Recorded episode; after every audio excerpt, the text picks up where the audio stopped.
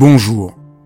Dans ces podcasts, j'invite des penseurs, des praticiens, des artistes, des femmes et des hommes dont le travail m'inspire, que j'aime et qui m'aident à vivre. Et j'ai eu envie de partager mes enthousiasmes avec vous. Dialogue parce que je crois à la vertu de l'écoute et au bonheur du partage. Dialogue parce qu'en un temps où tout devient un peu trop formaté et lyophilisé, j'ai voulu prendre le temps d'écouter des personnes qui ont consacré leur vie à penser, à créer, à faire.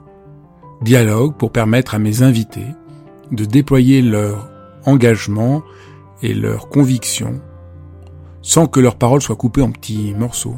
Dialogue pour pouvoir être transformé en les écoutant, transformé par une parole vraie.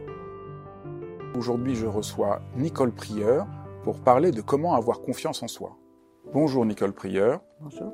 Avoir confiance en soi, c'est vraiment une question euh, importante pour beaucoup d'entre nous. Je pense que Mhm. c'est une... euh, on se rend compte dans toutes les études que ce dont souffrent beaucoup les gens, c'est un manque de confiance en eux. Mhm. C'est vrai euh, pour les adultes, c'est aussi beaucoup vrai pour les adolescents. Mhm. Donc c'est une question.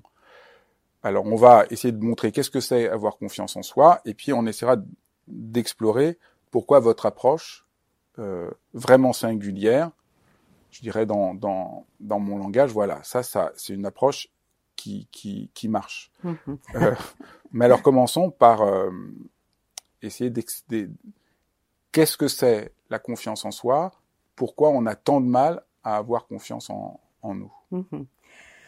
Comment définir la confiance en soi? Je dirais euh, avoir confiance en soi, c'est percevoir ses, ses ressources, c'est savoir un petit peu justement qu'est-ce qui est solide en soi, qu'est-ce qui tient en soi, et euh, pouvoir les mobiliser. Alors ces ressources-là et cette perception de, de, de, de soi-même, finalement, ça se construit. C'est quelque chose qui ne cesse de se transformer tout au long de la vie. Hein. donc ça se construit depuis l'enfance. Les enfants construisent leur confiance en eux euh, dans le regard de leurs parents. Si les parents les, les voient comme des êtres en qui on peut avoir confiance, ils auront confiance. hein. S'ils voient du positif dans le regard de leurs parents, eux-mêmes se construiront en miroir euh, comme quelqu'un, avec la perception de quelqu'un euh, en qui ils peuvent avoir confiance. Donc la confiance se, se construit dans le miroir par rapport aux autres et enfants. Mais souvent, quand on est enfant, et ensuite après adolescent et adulte, on a le sentiment, ou peut-être ça, rejoint aussi la réalité, qu'on nous demande toujours plus que ce qu'on est capable de faire. Donc il y a toujours un décalage entre ce auquel on voudrait euh, euh, parvenir et finalement ce que l'on estime avoir su faire. Et donc c'est dans ce décalage entre ce que je n'arrive pas à faire, ce que j'ai l'impression qu'on me demande de faire et ce que je perçois de ce que je suis capable de faire, donc ce décalage-là peut fragiliser la confiance en soi. Donc c'est quand on a le sentiment qu'on n'est pas à la hauteur. Et donc c'est ce qu'on entend chez les adultes. Et c'est vrai que moi dans mes consultations, je peux avoir euh, des, personnes qui... euh, donc c'est très subjectif aussi. Je peux avoir des personnes qui ont socialement une belle réussite, même familialement, euh, comme ça de l'extérieur, on a l'impression qu'ils ont une bonne place dans la famille, que tout va plutôt bien. Et en eux-mêmes, subjectivement, ils ont l'impression que euh, n'ont pas, euh, ils doutent d'eux. hein. Donc la confiance, le manque de confiance en soi, ça entraîne un sentiment de doute, et du coup, c'est là où il peut y avoir un problème. Si je doute de moi, je ne vais pas jusqu'au bout de ce que je peux réaliser. Je ne me permets pas de prendre ma place quand j'ai une place à prendre, et, et du coup, finalement, je je me trahis moi-même. C'est des choses dont on avait peu parlé pendant longtemps. C'est des, notions qui arrivent, euh, qui sont assez récentes, cette notion de, de confiance en soi.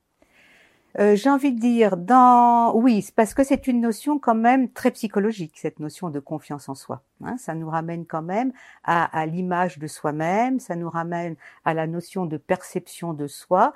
Euh, donc, ça peut ramener aussi euh, quelque part au travail que l'on fait, à la réflexion sur soi-même. Parce hein. que Donc, on avait pendant longtemps les, les difficultés qu'avaient les gens, la souffrance qu'avaient les gens. On, on ne voyait pas forcément pendant longtemps qu'une des causes majeures oui, de, de souffrance, que les gens ont l'impression de ne pas pouvoir s'épanouir, d'être Mm. empêchés, oui. même des fois d'être beaucoup de, de, de problèmes d'angoisse et de souffrance viennent d'un manque de confiance. tout à fait. C'est assez étonnant que euh, c'est une notion au fond assez récente dans le c'est vrai, c'est une notion assez récente et c'est vrai que c'est depuis, j'ai envie de dire, depuis quelques dizaines d'années, euh, depuis qu'on fait vraiment attention, j'ai envie de dire, euh, au bien-être intérieur, au bien-être psychique de, de, de, des sujets, hein, que effectivement on se préoccupe de cette notion de, de confiance en soi. Euh, mais c'est vrai que euh, aussi on se rend compte, je pense qu'on a abordé la question de la confiance en soi euh, par tout ce qui est tout ce qu'elle tout ce que ça fragilise quand on n'a pas confiance en soi. Mmh. C'est-à-dire qu'effectivement par les, les, presque la pathologie. Hein, du manque de confiance en soi. Hein, je veux dire, oui. C'est donc. Est-ce est que le manque de confiance a, a augmenté ces dernières oui. décennies? Est-ce que parce qu'on a quand même l'impression que c'est quand même un des problèmes majeurs, particulièrement j'ai l'impression pour les adolescents qui oui. souffrent intensément d'un manque de confiance euh, en eux. Je pense qu'effectivement, d'abord, on est plus sensible à ce que l'on vit soit avec soi-même, hein, sous le regard de l'autre. Hein. On est plus sensible à ça et on va, on va avoir plus envie de prendre soin de ce, de, de, de, de ce soi-là qui est en cause. On a donc plus envie de prendre soin. Et en même temps, je crois que euh, notre monde nous sollicite sur tellement de plans que pour avoir le sentiment qu'effectivement on est à la hauteur vis-à-vis de sa famille, vis-à-vis de sa fratrie, vis-à-vis de l'école, vis-à-vis des collèges, vis-à-vis des pères, quand on est adolescent, euh, je pense que ça demande un, un, un travail énorme euh, d'élaboration de sa propre personne, enfin je veux dire de réflexion sur sa propre personne. Donc les adolescents sont effectivement très vite débordés par cette question. La moi j'ai l'impression, je ne sais pas si, tu, si vous partagez ce point de vue, que, enfin, que, que tu partages ce point de vue, que euh, la, la, le poids de la norme sociale s'est énormément accru. Tout à fait. Il, y a, voilà, il faut qu'on rentre dans la norme, il y a une pression énorme mm -hmm. qui fait que les gens sont coupés de ce que tu disais, de leurs mm -hmm. propres ressources Mmh, mmh. Et qu'au fond, savoir qu'on a des ressources, on ne les voit pas. Les savoir les mobiliser, on ne, on ne les voit pas. Mmh. Et j'insiste là-dessus parce que le travail que tu proposes dans ce coffret, c'est vraiment euh, retrouver euh, nos propres ressources. Tout à fait. Euh, alors, effectivement, j'ai envie de dire les normes sociales. Et je pense que c'est ça qui fragilise l'individu. C'est-à-dire que, euh, encore une fois, si on est sollicité sur plein de plans en même temps, hein, sur plein de, niveaux de notre identité, euh, familiale, professionnelle, amicale, etc., chaque milieu a sa norme. Et quelquefois, ces normes se conflictualisent, ne sont pas les mêmes. Ce n'est pas la même chose d'être à la hauteur euh, avec sa famille, d'être euh, le bon copain euh, avec ses amis, ce n'est pas la même chose. Et quelquefois, justement, euh, ce qui est demandé dans un endroit, ce n'est pas la même chose qui est demandé dans un autre. Donc, du coup, on est perdu on est perdu entre euh, comment me placer par rapport à ma famille, alors qu'avec les amis, il faut être rigolo, il faut faire sauter, euh, par exemple, les normes, justement, et montrer qu'on est, euh, qu'on qu revendique plein de choses, tandis qu'avec la famille, il faut être plutôt euh, cadré, normé, etc. Donc, c'est les sollicitations euh, et l'imposition des normes, mais surtout des normes différentes selon les milieux d'appartenance et selon les lieux euh, de, de, de filiation, finalement. Alors, je pense c'est clair. Alors, le, le, ce que tu proposes oui. dans, dans, dans, ce coffret, mm -hmm. donc Mhm. c'est euh, un coffret avec... Euh, il y a combien de d'exercices? Euh, Il y en a huit. Il y avait huit exercices. Donc tu proposes huit exercices qu'on a écoutés. Donc moi je trouve que ça c'est un des atouts du livre, c'est que c'est pas un livre qu'on doit lire pour essayer de mettre en place des choses. C'est des exercices guidés, mm -hmm. des mhm. séances donc c'est comme si on avait un rendez-vous privé avec toi et on, on, on, tu, nous guides et tu guides euh, pour que en écoutant, c'est pas qu'on a à comprendre des choses, c'est qu'on tu, tu aides à, à, nous à déplacer, à nous mm -hmm. déplacer pour nous faire entrer dans, dans, dans la confiance. Et, et donc j'ai avant qu'on se voit, j'en ai écouté certaines et j'étais très frappé parce que je trouve que, euh, comme je disais tout à l'heure, euh, ça marche. C'est pas, il euh, y a quelque chose qui euh, qu'on comprend pas très bien comment ça marche, ah, mais bah, ça marche. Et eh ben c'est ça. on comprend pas trop bien parce que t'es pas là en train de nous expliquer. Tu nous, au fond, c'est un peu comme des, des sortes de voyages que, que tu nous invites à faire. C'est très simple. Alors, je dis ça pour les gens qui nous écoutent. Vous avez besoin d'aucune euh, capacité. C'est extrêmement euh, simple. On sent que toi, tous les mots comptent de ce que tu dis, qu'il y a quelque chose qui se passe, mais à écouter, c'est extrêmement simple. On comprend pas trop ce qui se passe et on sent que quelque chose se transforme en profondeur euh, en nous. Donc peut-être on pourrait essayer de, de qu'est-ce que c'est, euh, voilà, quel, quel, est le chemin que tu, tu nous invites à faire? Alors, c'est vrai que euh, moi j'ai eu beaucoup de plaisir à, à préparer ce, ce, coffret, ces exercices, parce que euh, en fait, je me suis dit, ce qui marche avec mes patients, il n'y a pas de raison que ça ne marche pas d'une manière plus plus plus plus élargie. Et donc, j'ai vraiment pris les exercices euh, comme un processus thérapeutique. En fait, je me mets très simple. Encore une fois, on va voir pourquoi c'est si simple que ça. J'ai vraiment pris exercice par exercice. Euh, je les ai vraiment considérés comme des étapes hein, des étapes. Et encore une fois, c'est les étapes, ce sont les étapes que je suis avec euh, les personnes qui, qui, viennent me rencontrer. D'abord, euh, euh d'abord, je leur demande de, de s'installer très. Tout, tout, se fait dans le grand confort. C'est ça qui est intéressant aussi. Ça, ça, ça t'a paru simple et tant mieux, parce que c'est sur le fond, c'est très simple. Hein. Oui, parce qu'on n'a pas d'exercice à faire, de trucs à réussir. Ah il n'y a pas de voilà, il n'y a pas, ah il n'y a pas euh, à analyser quoi que ce soit, ah à comprendre quoi que ce soit. Donc ça, c'est vraiment très euh, ah c'est génial. Ah, c'est génial.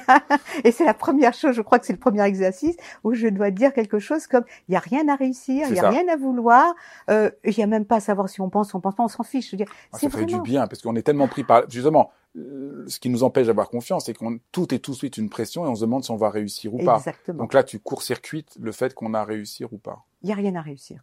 Il y a rien à vouloir, il y a rien à. Il y a même pas euh, à écouter ma voix. Alors la voix, on verra peut-être tout à l'heure que c'est un élément très important, mais à un moment donné, euh, la personne qui écoute les exercices euh, peut très bien ne plus rien écouter, mais se laisser porter par par j'allais dire par le son, par la par la mélodie des mots. C'est tout. C'est pour ça que finalement, c'est vrai qu'il y a quelque chose d'excessivement simple, et je pense que c'est le retour à cette simplicité qui fait du bien parce que ça soulage, parce que j'ai envie de dire ça permet. Euh, alors du coup, si on a, si on veut réfléchir un petit peu à ce qui se passe, le retour à la simplicité, ça permet de, de rendre le, de, le, le, patient ou la personne euh, présent à lui-même. Il retrouve ce qui est de plus simple en lui. En fait, euh, le paradoxe, c'est évidemment le paradoxe, on le comprend, c'est que on peut pas avoir confiance en soi par une décision volontaire. Non si on, si on pouvait par une décision volontaire, personne n'aurait besoin d'acheter ton coffret et tout le monde réussirait. Donc on ne peut pas avoir confiance parce qu'on ne peut pas décider d'avoir confiance. C'est un changement au fond de présence à soi. De, de... Et donc c'est ça qui est subtil. C'est pour ça que moi je trouve que la plupart des discours sur la confiance en soi sont vains parce qu'on on, on continue à donner aux gens des choses à faire pour avoir confiance, mais en fait s'il y avait des choses à faire, les gens le, il y aurait pas de problème. Donc c'est plutôt un changement de position dans la vie, en rapport à soi, que tu invites euh, à faire, parce qu'au fond, ce que tu disais tout à l'heure, c'est on a des ressources, mais quand on manque de confiance, on ne sait plus où elles sont, on ne sait plus se relier à elles, on ne sait plus les mobiliser et on n'y croit plus. Exactement. Donc comment je peux recroire dans mes ressources? C'est pas en disant mais si t'es quelqu'un de formidable. ça, tout le monde a vu ça. C'est les enfants qui n'ont pas confiance et les parents qui disent ah mais si t'es quelqu'un de bien. Et ça aide absolument pas du tout euh, la personne à retrouver confiance. Tout à fait. Euh, dans ce que tu dis, je pense qu'effectivement, euh, le paradoxe, c'est que euh, c'est simple et en même temps, ça va très loin. C'est simple euh, parce que quelque part, il n'y a qu'à se laisser guider par cette voix, hein, par, ma voix, mais en même temps, donc ça peut paraître effectivement c'est très simple. Encore une fois, c'est très confortable, euh, mais en même temps, le, le, le, changement est énorme parce que le changement, qu'est-ce que j'invite, quoi j'invite les, gens par ces voyages euh, je, les invite à prendre place par rapport à eux-mêmes à retrouver finalement leur propre assise. Et effectivement, c'est pas par des discours. Je les invite à retrouver euh, leur leur plage, à dire presque leur assise, leur empreinte dans le fauteuil. Hein, je veux dire d'être là, complètement là, sans avoir d'autre objectif que d'être là.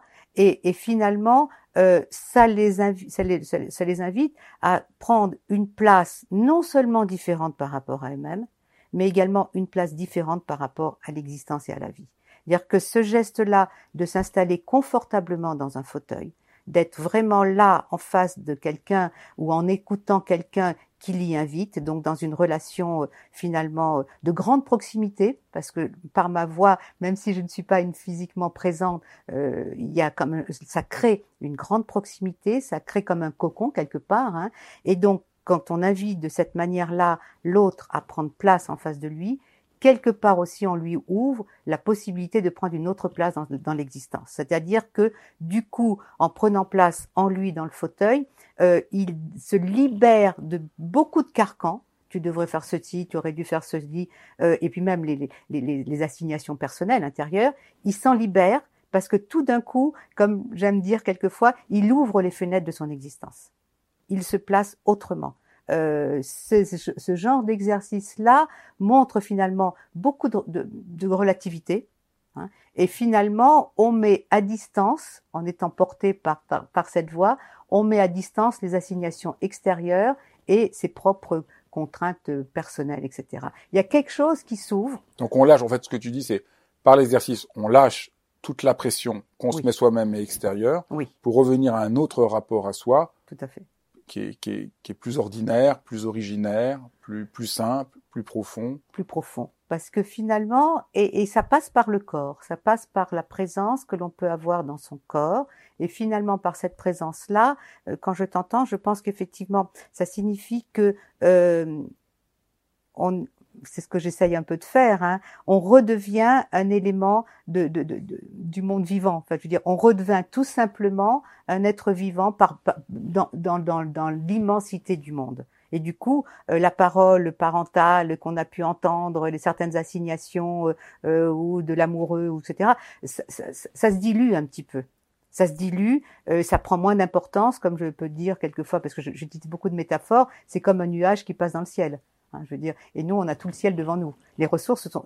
Alors, quand on parlait de ressources aussi, qui est intéressant, c'est qu'on s'aperçoit dans cet exercice-là, dans ces exercices-là, si je prends une place différente par rapport à moi, si je prends une place différente par rapport au monde, ça veut dire aussi que je suis capable de saisir davantage les ressources qui me sont proposées, offertes dans des, dans des milieux, dans des contextes autres que mes contextes habituels à dire qu'on a l'habitude souvent de dire qu'on a besoin de s'appuyer sur nos propres ressources, oui, mais j'ai aussi besoin de découvrir les ressources du monde extérieur pour pouvoir aussi prendre appui et être aidé par ça.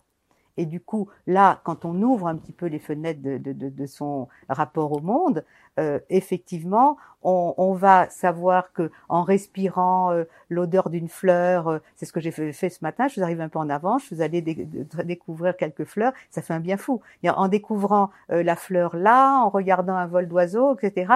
Tout d'un coup, on s'ouvre à d'autres ressources. Et ça, c'est ça, c'est vraiment important. Alors là, on, on, est sur un des points qui, qui sous-tend l'exercice que tu proposes et qui est assez différent du discours habituel, c'est que retrouver confiance, on dit confiance en soi, mais paradoxalement, c'est pas en se tournant uniquement sur soi, mais c'est en retrouvant une relation aux autres et au monde.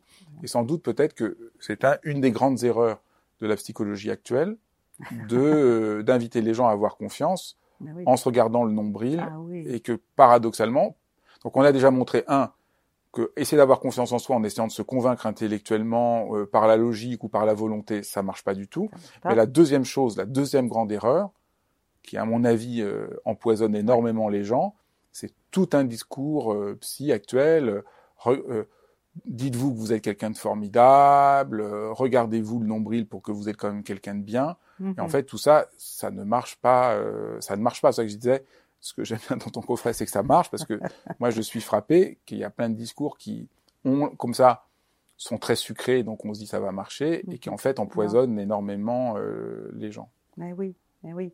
C'est-à-dire qu'effectivement. peut-être ma question, c'est pourquoi, pourquoi c'est une erreur de croire qu'on va avoir confiance en soi en se regardant soi-même?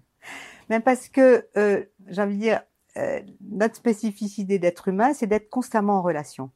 Donc, si on ne travaille pas cette relation.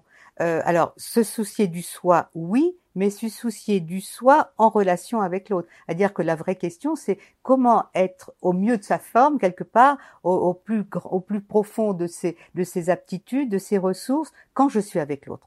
Comment, euh, dans la présence de l'autre, ne pas perdre ce que je suis et ne pas perdre mes propres ressources. Du coup, euh, des exercices comme je peux proposer dans l'hypnose, euh, l'hypnose, le maître qui m'a formé, c'était François Roustan, et François Roustan disait que l'hypnose, c'est un mouvement constant entre ce qui est le plus intérieur et le plus extérieur. Donc du coup, ce n'est jamais un repli sur soi, ce n'est jamais une analyse, ce n'est pas non plus par la compréhension de ce que l'on est, ni par la connaissance de ce que l'on est, que l'on va effectivement euh, prendre confiance en soi ou, ou défi de dire être soi-même. Donc ce n'est pas par ça, c'est quand on est à l'aise et quand on acquiert une véritable souplesse entre soi et l'autre. Comment on peut accepter d'être un peu perturbé par l'autre, par l'autre parce que c'est inévitable, mais comment plus l'autre m'apprend des choses qui me perturbent sur moi, plus je suis moi-même. C'est donc dans ce mouvement-là qu'il y a quelque chose à, inventer, à créer, et, effectivement, et j'ai envie c'est, ce qui peut paraître dans la magie de l'hypnose. Enfin, je veux dire, ça peut paraître magique parce que là encore une fois, il n'y a rien à faire. Euh, je peux, alors, je peux donner peut-être là, je peux peut-être expliquer sur ce ne rien à faire. C'est-à-dire que, et ce rapport au corps. Euh, on parlait des enfants. Les enfants, il y a de plus en plus d'études de, de, neurosciences et même bien avant, euh, qui montrent que les enfants avant l'apprentissage du langage, donc avant l'âge de 18 mois, euh, ont déjà une perception d'eux et du rapport d'eux aux autres. Hein, que ce rapport intersubjectif avec les autres est déjà bien institué avant que le bébé, que les enfants ne comprennent le sens du langage. Et c'est ce qu'ils ont appelé. Alors, je, je, voilà, euh, c'était intéressant, c'est que c'était à la fois une notion euh, mise en place par les neurosciences, mais qui était un concept aussi philosophique, la notion de reconfigurer son monde. Hein, donc voilà. Et l'hypnose nous permet, quand on, quand on interpelle la personne qui est en face de soi, euh, au travers, enfin, quand on sollicite ses sens, sa sensorialité. Quand on ne parle, quand on parle un langage qui ne parle pas à la tête, au mental, mais qui parle à son corps, parce que dans les exercices, effectivement, ce qui peut paraître très simple, c'est qu'on va parler euh, de ce qui nous fait du bien euh, au niveau de nos cinq sens, voir des belles images, entendre des bons sons, etc. Donc, quand on sollicite cette sensorialité, on réactive ce processus et cette aptitude de reconfigurer son monde. C'est-à-dire que dans une dans une transe, dans un exercice d'hypnose, euh, quand je dis à quelqu'un euh, laissez-vous porter par les nuages, par euh, les bonnes senteurs, par le goût de café qui vous vient, etc. Quand je sollicite sa sensorialité, en fait, je réactive ce principe neurologique de trouver sa place dans le monde et de savoir comment se placer par rapport aux autres. Je ne sais pas si c'est clair. C'est clair, je pense que c'est ça qui se passe, c'est-à-dire on comprend pas ce qui se passe, tu guides et en, en, étant guidé, c'est très simple. Il y a des images qui sont proposées et puis on est, on est libre par rapport à ça. Mm-hmm. Et en faisant ça, notre place dans le monde et notre manière de nous relier est remis en mouvement et remis en vie. Voilà, il y a quelque chose qui était bloqué. Au fond, l'idée c'est on n'a pas confiance en nous parce qu'il y a quelque chose qui s'est bloqué. Bien sûr. Et l'exercice permet de débloquer là où c'était euh, là où c'était bloqué. Et donc on voit bien que on peut pas par la volonté ou en se regardant soi-même se débloquer, puisque si on est bloqué, c'est qu'on n'a pas vu comment on était bloqué. Donc il faut changer plus amplement. Euh, on pourrait dire que habituellement on veut réussir euh, à avoir confiance en travaillant dans cet espace-là. Et toi, tu ah penses que pour avoir confiance, c'est en réouvrant, comme tu disais, les portes et les fenêtres, en mettant comme ça, que d'un seul coup la confiance, elle vient mais oui. Elle vient, euh, voilà, c'est beaucoup plus ordinaire. Elle vient parce qu'on prend une autre place, parce qu'on on se laisse, j'ai envie de dire, être inspiré. Hein, je veux dire, on se, laisse, on se laisse être inspiré par plein de choses autour de nous qu'on n'avait pas vues. Quand on est fermé sur notre noyau euh, personnel, eh ben on voit pas tout ce qui se passe. Donc là, on se laisse être, j'ai envie de dire, on se laisse être touché par beaucoup de choses et ce fait d'être touché va réactiver nos ressources et va réactiver ce principe-là de reconfigurer notre monde. C'est-à-dire que effectivement, sans cesse. Alors c'est vrai que le fondement là, c'est une conviction que euh, il n'y a pas de destin psychique. Ce n'est pas parce que j'ai pas eu de confiance en moi jusqu'à présent que je n'en aurai pas, et que euh, une rencontre, des événements peuvent booster ça. Hein, effectivement, c'est toujours, c'est toujours boostable, on peut dire. C'est clair. on n'est pas du tout enfermé par notre histoire. Et au fond, tu montes euh, ce qu'on appelle beaucoup aujourd'hui la résilience.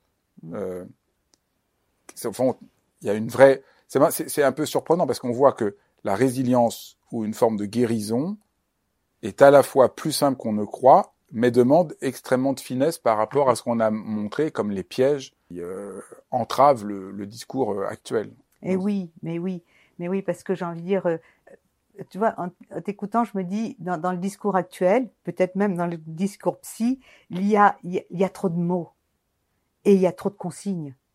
On n'a pas de confiance en soi parce qu'on on, on est soumis à trop de consignes. Si on beaucoup d'exercices psy donnent beaucoup de consignes pour réussir à avoir confiance. Et donc ça, et donc dès qu'il y a une consigne, au fond, on met euh, du vinaigre sur la plaie d'une certaine eh manière. ben oui, quelque part, on a, on a et surtout euh, du vinaigre sur la plaie parce que du coup, euh, qu'est-ce que je peux rencontrer? Ça La culpabilité des gens euh, qui, malgré tout ce qu'ils ont lu, malgré tout ce qu'on leur a dit de consignes, qui en théorie sont, sont intéressantes, hein, mais malgré ça, ils vont pas bien. Donc ils viennent me voir, donc tu parlais d'angoisse, c'est de la l'angoisse sur de l'angoisse, c'est de la culpabilité de pas aller bien alors qu'on a lu tous les tous les derniers bouquins euh, qui étaient à lire quoi. Tu tu euh, donc t'es psychothérapeute, mais ta position est singulière parce que tu as quand même une vision assez critique sur euh, la psychologie habituelle euh, aujourd'hui. Oui. Que tu quels, quels, sont les points de ta critique? Alors, euh, il faut dire que, et quand je me présente, c'est toujours ça, j'ai une formation de base de philo. En plus, j'ai commencé mes études de philo, c'est pas, pas d'hier, en 68 à la Sorbonne. Donc, je veux dire, il en reste des traces quand même, quelquefois. Euh, donc, euh, et c'est vrai que tout mon travail de psy, de thérapeute, familial, d'enfant, d'adolescent, d'adulte, peu importe, tout mon travail psy, j'ai envie de dire, a été sous-tendu par un certain nombre de, points de vue philosophiques qui me tiennent à cœur. Hein. Je veux dire justement euh, l'importance euh, de l'existentiel, c'est-à-dire que euh, quand aussi quelqu'un ne va pas bien, au lieu d'aller voir qu'est-ce qui dans son surmoi, qu'est-ce qui est dans l'inconscient, alors encore une fois, j'en tiens compte bien sûr, qu'est-ce qui l'empêche, je ne me contenterai pas de ça, mais je verrai quel est son rapport à la vie. Monsieur, Madame, euh, comment vous vous sentez? Quand est-ce que vous vous sentez vivant? Et j'irai chercher ça et j'irai effectivement quelque part le réconcilier d'abord avec l'existentiel, d'abord avec la vie, et à partir de là, les changements par rapport à la famille, par rapport à la mère, euh, par rapport aux figures parentales, par rapport à l'amoureux, etc., ça va se réguler. Mais d'abord, voilà. Donc, si tu veux. Ça, c'est clair qu'on voit bien dans les exercices que c'est d'abord ça que tu proposes. C'est ça. Et, et on et... se remet en rapport à la, à, à la, vie, on se réconcilie avec par où on est vivant. Tout à fait. Et c'est par là que les choses changent plutôt qu'affronter euh, euh, bille en tête euh, le problème qu'on a avec voilà. je ne sais quoi. Et c'est vrai que pour moi, la psycho, euh, c'était un pas énorme dans la compréhension des choses. Mmh. Mais les changements, selon moi, ne viennent pas par la, question, par la compréhension. Le changement vient de, de, de, de, quand on se déplace. Et quand on est capable de se déplacer, donc comme on disait tout à l'heure, avec souplesse, effectivement, pour se repositionner autrement dans chacune de nos relations. On n'est jamais le même euh, avec des amis, avec sa famille, etc. Et donc c'est cette souplesse-là qu'il faut acquérir. Et la, psy, en général, aussi un autre. Alors d'abord, ça ramène trop au moi, à l'ego. L'ego et le soi, c'est pas tout à fait pareil, mais ça ramène trop à l'ego. Et la, la, psychologie a tendance à couper l'individu en tranches de saucisson. À dire qu'on comprend bien l'enfant de 0 à 6 ans, mais après, on va parler de l'adolescent et on et on n'analyse pas souvent euh, comment un âge ou comment un cycle de vie a comme importance, a, a comme incidence sur le prochain. Et on n'analyse pas souvent, j'ai envie de dire, euh, la temporalité des choses. Hein, euh, et du coup, je trouve que, encore une fois, la psy nous a apporté beaucoup de compréhension, mais elle limite aussi euh, cette ouverture euh, quelque part au monde. Hein, je veux dire, euh, voilà. Et c'est vrai que j'ai trouvé ça dans la philosophie, et j'ai trouvé peut-être dans la philosophie la conviction euh, qu'on peut sortir des déterminismes. Hein, je pense que euh, ce, qui, est sous-jacent à toute ma pratique, c'est OK, on se contente pas de ce qui nous est tombé dessus jusqu'à présent. Parce que c'est vrai qu'il y a tout un discours psy qui est extrêmement culpabilisant parce que on nous renfonce dans les déterminismes qui viennent de notre enfance, etc. Donc ça joue un rôle, mais d'être enfermé dedans, euh, c'est il euh, y a quelque chose de très. euh, Parce que je pense que la, la psychologie euh, fonctionne avec un, un, un, mode de pensée de causalité. Parce que vous avez eu cette enfance-là, parce que vous avez eu ce père-là, euh, c'est normal que ou voilà que vous ayez tel ou tel problème. Il y a un rapport de causalité qui enferme. Alors que effectivement, on a pu avoir un père comme ça, mais on peut très bien euh, changer de perception ou changer de regard par rapport à ce père-là, ou même changer de place. Il était peut-être autoritaire, mais rien ne m'empêche à 15, 16, 17 ou 18 ans de le considérer comme autrement et, et de, de, de, de, trier dans son autorité ce qui est à prendre pas, donc prendre une liberté. Hein, donc euh, effectivement, ce n'est pas parce qu'on a eu un père comme ceci que je serai condamné à être comme cela. Hein, donc et ces exercices-là, qui, euh, comme tu, vous le disiez, comme tu le disais tout à l'heure, euh, sollicitent l'imaginaire. Je pense que l'imaginaire aussi nous, nous propose euh, mille et une façons de nous placer autrement. Voilà. Donc effectivement, ce que je propose, c'est un peu différent du modèle psy qui, qui, qui, qui, qui, propose des solutions. Moi, je ne propose pas, je ne propose pas de solution. J'essaye d'inviter le patient, euh, comme disait Erickson, il n'y a, que le patient qui connaisse euh, effectivement euh, quelle est la bonne solution. Donc, j'essaye de, de, voir dans mes rencontres comment la personne qui va écouter l'exercice peut mobiliser sa propre imagination pour aller, parce qu'on a beaucoup plus d'imagination que ce qu'on croit, pour aller inventer ce qui va lui faire du bien. Mais alors, il va pas l'inventer en y pensant, il va l'inventer justement en se laissant porter par euh, des exercices très agréables à écouter. Alors peut-être il faudrait dire un mot de parce que tu as mentionné que tes exercices sont nourris de ta connaissance de l'hypnose, mm-hmm. parce que hypnose euh, en général, euh, les gens ont souvent plein de préjugés, de préconceptions et l'image de l'hypnose. Au fond, je suis pas sûr que le mot hypnose, pour ceux qui ne connaissent pas très bien, ça puisse les aider à comprendre ce que tu fais. Donc peut-être on pourrait mhm. expliquer un tout petit peu. Euh, mhm. euh, oui. Parce qu'en l'hypnose, ça fait un peu peur. On a l'impression que c'est un peu une forme de manipulation. On a, euh, on pense beaucoup à l'hypnose de, de foire, au truc. Donc ça n'a rien à voir du tout avec ça. Donc pour ceux qui qui connaissent pas, euh, l'hypnose c'est pas du tout ça. Non, pas du tout. C'est au contraire contrairement à l'image effectivement un peu négative que l'on peut avoir, c'est vraiment euh, réouvrir la liberté de l'individu qui, qui, va écouter les exercices, c'est-à-dire lui dire laissez-vous euh, porter par quelque chose de très agréable, vous allez vous étonner vous-même parce que vous allez pouvoir inventer des nouvelles manières d'être et effectivement euh, comme le disait François Roustan, on reste au seuil de la liberté de l'autre. C'est-à-dire que ce n'est pas moi qui vais dire et suggérer euh, le changement à la personne qui va écouter. Dans les exercices, en plus, je ne, je ne connais pas les personnes qui vont écouter les exercices. Donc, euh, je ne peux que euh, inviter l'autre à laisser son corps qui a trouvé du plaisir et du, du confort dans le fauteuil à inviter l'autre à ce que son corps l'amène à mettre en place des comportements qui vont lui faire de plus en plus de bien tous les jours. Donc ce n'est pas moi qui donne la solution. Donc ce n'est pas moi qui vais imposer quoi que ce soit à l'autre. Donc effectivement, c'est une hypnose parce que ça sollicite l'imagination, que ça sollicite le corps, comme on l'a dit tout à l'heure, la sensorialité, parce que ça, ça mène à un changement, un déplacement de perception, mais surtout, c'est une hypnose très libre, et c'est l'hypnose ericksonienne quand même, euh, c'est une hypnose très libre qui laisse le patient régler ce qu'il a à régler. Ce n'est pas moi qui vais lui dire ce qu'il a à régler. Alors c'est quoi l'hypnose dans ce cas-là? C'est quoi? C'est une, une, là on pourrait dire dans, dans, dans, en tout cas dans ce coffret, c'est une certaine manière de faire confiance à la parole qui crée une relation? C'est retrouver, alors en remettant la notion de confiance, j'ai envie de dire, c'est retrouver, avant même la confiance, c'est retrouver sa propre assise.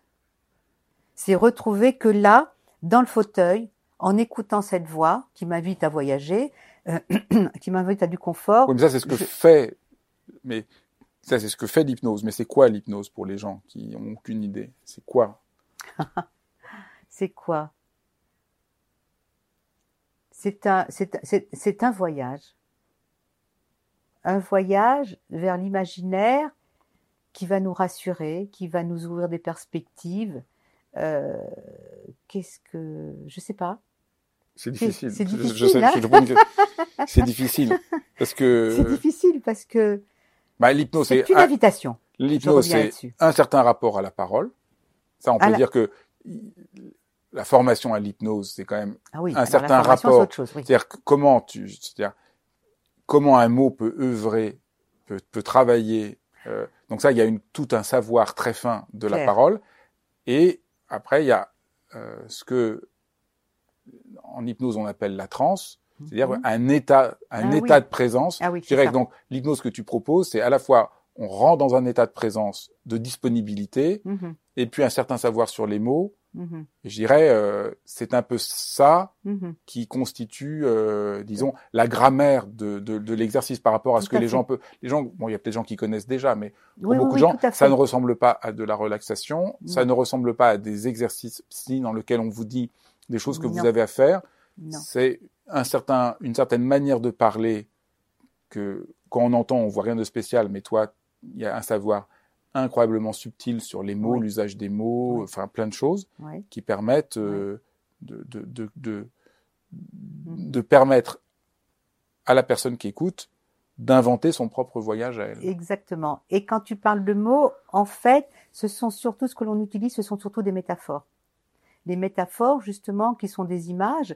Euh, par exemple, si je dois travailler avec quelqu'un pour qu'il prenne un peu plus de liberté, si je prends l'image, la métaphore de l'oiseau hein, qui s'envole, etc., l'in- l'inconscient de la personne qui sera en face de moi ou qui va écouter les exercices, elle saura bien de quoi, de quoi il s'agit. Mais la personne qui est en face de moi ou qui va écouter les exercices, elle peut imaginer n'importe quel oiseau, elle peut donc je veux dire, la métaphore, ça, ça ouvre des champs encore plus larges que le mot. Si j'emploie le mot de liberté, on va, il va être, il, va résonner comme, comme peut-être une, une imposition, encore une fois comme une contrainte, comme quelque chose d'abstrait. Tandis que si je prends la notion de métaphore pour parler, enfin, la métaphore de l'oiseau pour parler de liberté, là, l'imagination du patient va se laisser porter. Et c'est lui-même qui va inventer euh, le propre oiseau qui va lui faire, qui va, qui, va lui donner euh, l'envie d'être libre, etc. Donc effectivement, les mots, mais les mots qui sont plus porteurs de métaphores que de consignes. Il n'y a pas de consignes. Hein. Il n'y a pas de consignes, il n'y a pas de, euh, de conseils. Il n'y a pas de consignes, il n'y a pas de conseils. Il y a effectivement, euh, alors je n'aime pas ce mot-là, mais c'est vrai que euh, ça amène une certaine forme de lâcher prise, dans le sens où, à un moment donné, on s'aperçoit qu'on n'a plus besoin de contrôler pour retrouver un état, alors c'est ça l'hypnose, c'est un état euh, de conscience qui est un état de rêverie finalement, hein, qui nous permet de lâcher justement euh, une part du réel pour, pour s'autoriser à, à flotter dans l'imaginaire. Oui, euh, en, en précisant tout de suite que c'est un imaginaire Guidé. qui permet, euh, parce qu'il ne s'agit pas d'aller dans l'imaginaire pour l'imaginaire, il s'agit par l'imaginaire de se rendre compte que ce qu'on était, qu'est-ce qui était pour nous la réalité, ça, était fermé, coincé, c'est ça. et donc l'imaginaire, c'est le passage Tout à fait. pour que notre réalité cesse d'être coincée là où elle était coincée. Exactement. Parce que au fond, euh, il y a des exercices des fois de relaxation qui jouent avec l'imaginaire, mais c'est Oui, pas oui, du tout la même, euh, c'est pas ça. du tout, c'est pas du tout la même science Non, non, même c'est ça, qui, c'est ça. qui est, qui est. euh, Non, non, c'est ça. Parce qu'effectivement, euh, il n'y a pas de consigne, il n'y a pas euh, de suggestion, mais je finis les exercices en disant laissez effectivement euh, le confort que vous avez trouvé dans cet exercice-là, euh, laissez-le vous aider à, euh, à, à- prendre plus confiance en vous. Alors, je donne toujours des choses très très larges parce qu'encore une fois, l'imaginaire est un détour pour revenir à une place qui est plus confortable pour soi. Parce que ce qui est absolument étonnant, c'est que euh, chaque personne qui va faire les exercices va vivre une expérience complètement différente. Complètement Parce que la force de ce que tu fais, c'est que l'exercice va parler à la personne exactement là où elle est, va l'aider exactement là où elle est, et donc le truc complètement euh, surprenant, c'est que si, Merci. si vous faites ça en famille, bah, Merci. vous vivrez chacun des expériences complètement différentes. Vous verrez pas les mêmes choses, vous aurez pas les mêmes choses. Comme c'est pas du tout quelque chose de, de dirigé, Ah oui, c'est vraiment Ah, euh, tout le monde va faire une expérience différente. Ah oui, c'est et ça donc c'est ça que tu renvoies chacun vraiment à sa subjectivité, à sa liberté, pour que œuvre ce qui a besoin d'œuvrer, pour guérir ce qui a besoin d'être guéri, libérer ce qui a besoin d'être libéré, et oui. retrouver la confiance que chacun a besoin de, de, de faire. Et ce n'est pas moi qui vais dire ce qui est à guérir, etc. euh, effectivement.